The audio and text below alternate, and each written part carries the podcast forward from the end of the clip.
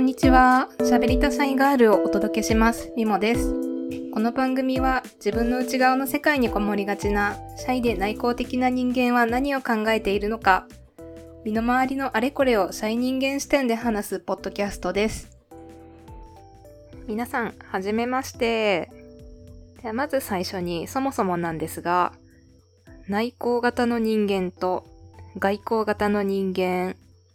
2種類あると思うんですけど、何が違うのかと言いますと、まず内向型から説明しますと、ネットにある情報なんですけど、一人で時間を過ごすことが好きとか、注目されることが苦手とか、あとは少人数とか1対1の人間関係の方が好き。あとですね、休むときに一人で過ごす方が気が休まる。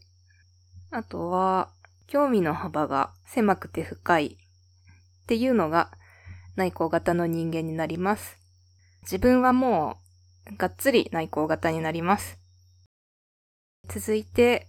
外向型の方の人の性格はというと、広い人間関係が好きで、注目されることが好きで、広い人間関係が好きなので、大人数のグループにいるのが好きっていうのと、あとは他人と接することでエネルギーを充電する、チームプレーで力を発揮するとかっていうのが外交型の特徴になるそうです。一般的に言うと、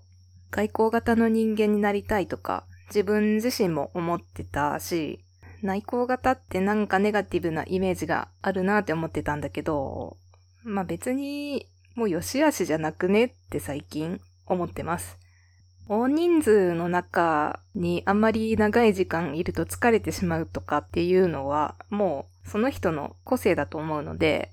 まあ、例えば猫にワンって鳴けって言ってもなかなか犬みたいにはワンって言えないわけで、まあそんな感じでもう割り切っちゃっていいのかなとか思ってます。そんな感じで、まあ内向型と言いつつ、ポッドキャストとか始めちゃってる人もいるから、自分自身のことを